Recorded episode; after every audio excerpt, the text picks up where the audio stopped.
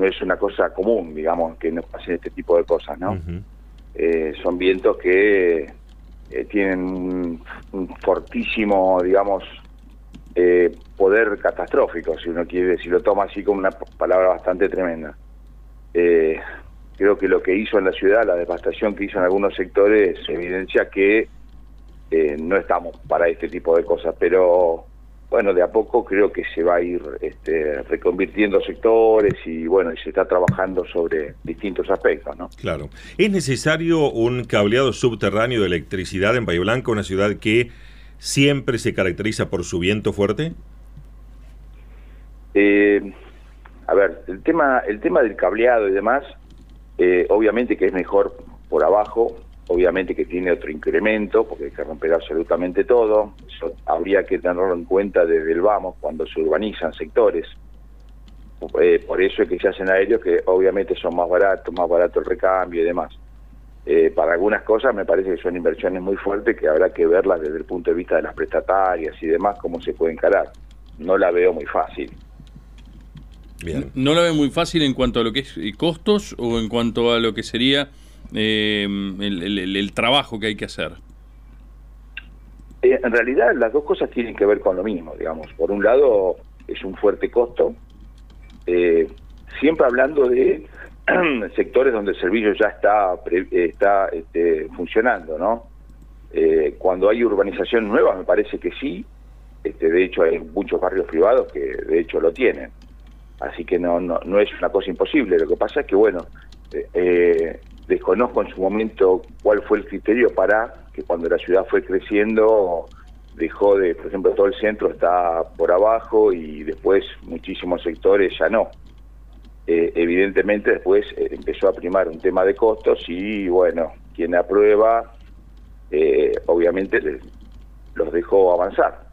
Yo creo que una ciudad, si tiene todo el tipo de infraestructura por abajo, es mucho mejor porque por muchísimas otras este, eh, condiciones, digamos, hacen que la ciudad sea como más limpia desde el punto de vista visual y demás, y hasta de la seguridad misma, porque es lo que nos pasó ahora.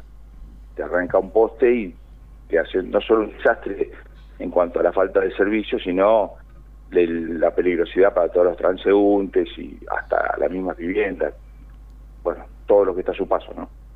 Arquitecto, de acuerdo a su consideración, ¿cuánto tiempo llevará la reconstrucción de la ciudad? Digo, por lo menos alguno de los edificios afectados, si es que esto es posible, ¿no? Y bueno, eso, eso depende de los recursos. Yo creo que teniendo el recurso la, la cosa es mucho más previsible. Hoy creo que es como que se dio el peor de los combos, ¿no?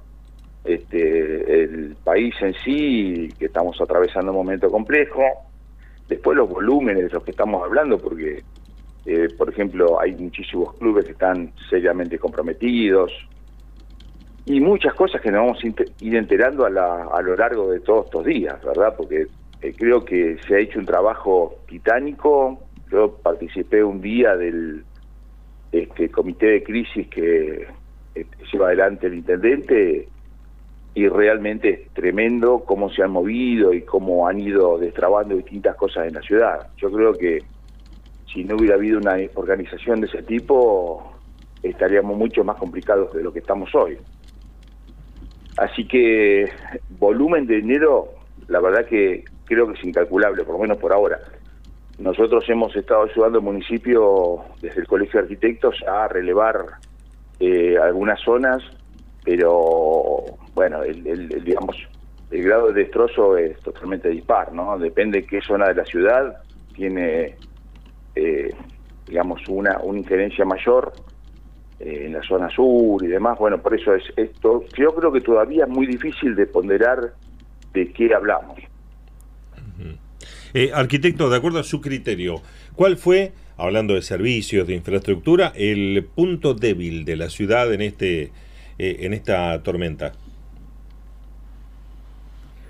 Seguramente el sistema eléctrico, digamos, ¿no? Como, como servicios. Eh, porque cuando justamente falta, bueno, y, te digo también por qué el servicio eléctrico, porque eh, como que también la ciudad tiene como dividido el tema de el agua, la provisión de agua. Sí. La zona que cae, que va por gravedad, eh, tuvo servicio. La zona alta, que va por bombeo, no tiene servicio.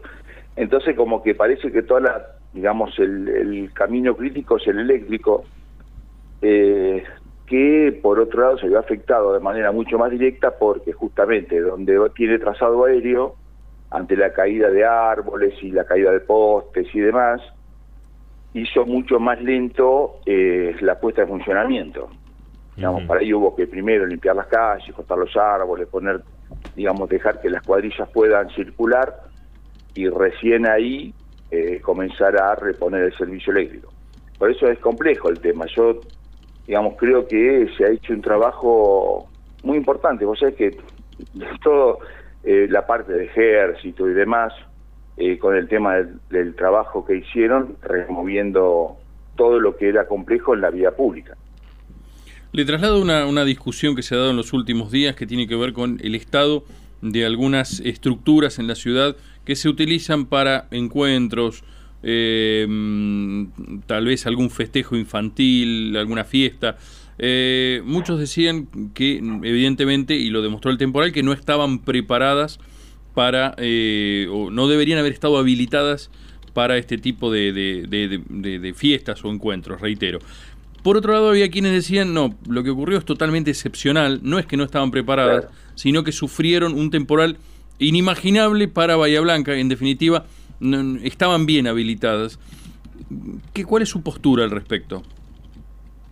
A ver, yo creo que es como que hay de todo. Primero hay que evaluar las cosas desde lo que es el común del clima en Bahía.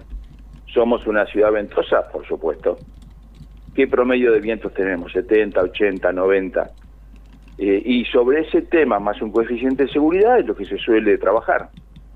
Eh, a ver, haciendo una cosa que tal vez no tenga nada que ver, pero es como cuando eh, dos aviones chocaron contra más, chocaron no, los hicieron chocar contra las Torres Gemelas en Estados Unidos.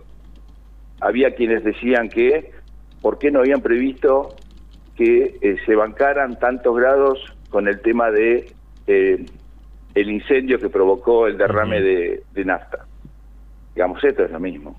Llega un punto en que este tipo de, tornados, a los cuales no nos son comunes, distinto sería vivir en Kansas, en Estados Unidos, donde, donde es frecuente, hace que sea imposible ponernos en esa, en esa, tesitura de por qué no se la bancó una estructura. Simple, porque no son vientos a los cuales nosotros estamos acostumbrados a tener. Claro. Eh, después podemos tener alguna deficiencia constructiva, puede haber, pero hay, hay estructuras que tienen más de 50 años. O más. O más, o más. Entonces uno dice, bueno, ¿qué podríamos único discutir? En mantenimiento, esto, lo otro, pero este tipo de cosas creo que nos agarra a todos desprevenidos, este, porque no es un común dentro de esto, es como si hubiera un sismo, decimos, ¿por qué no tuvimos? Y porque no somos zona sísmica creo que hay cosas que hay que empezar a verlas de ese sentido. No sé si va a ser de que vamos a tener que tener eh, prever este, que todas las estructuras tengan un viento de 200 kilómetros por hora. Esa es una cosa que vamos a tener que verla, evaluarla, si es que sí o si no. Yo recuerdo el último viento parecido fue en el 82, eh, que también fue una rareza, digamos, ¿no? Que se llevó el Club Estrella y, y demás lugares por ahí. Sí, sí. Este, por suerte, digamos, no es algo común.